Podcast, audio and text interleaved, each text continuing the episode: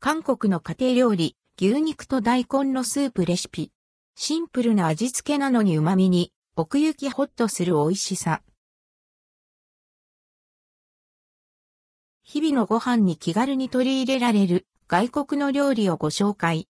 今回は韓国の家庭でおなじみの牛肉と大根のスープを作ってみました。牛肉と大根のスープレシピ。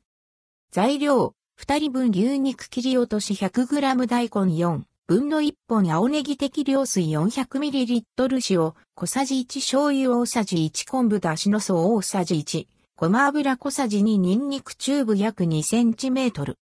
作り方1、大根を厚さ 3mm ほどのイチョウ切りに、青ネギを小口切りにする。2、フライパンでごま油とニンニクを熱し、香りが出てきたら、牛肉を炒める。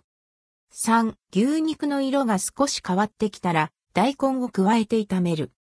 4、水を加え、アクを取りながら煮込む。5、大根がくたっとしたら、青ネギ、塩、醤油、昆布だしの素を加えて混ぜる。一煮立ちさせたら、完成。調理時間を短く済ませるポイントは、大根を薄めに切ること。長く煮込まなくても柔らかく仕上がります。その味は？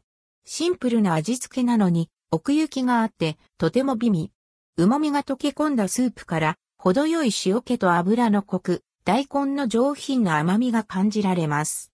ニンニク風味も穏やかながら良い仕事をしていて、思わずアンドルドクオーホー、アンドレッドクオーと息が漏れてしまうような美味しさです。一度作って以来、我が家の食卓では定番メニューになりました。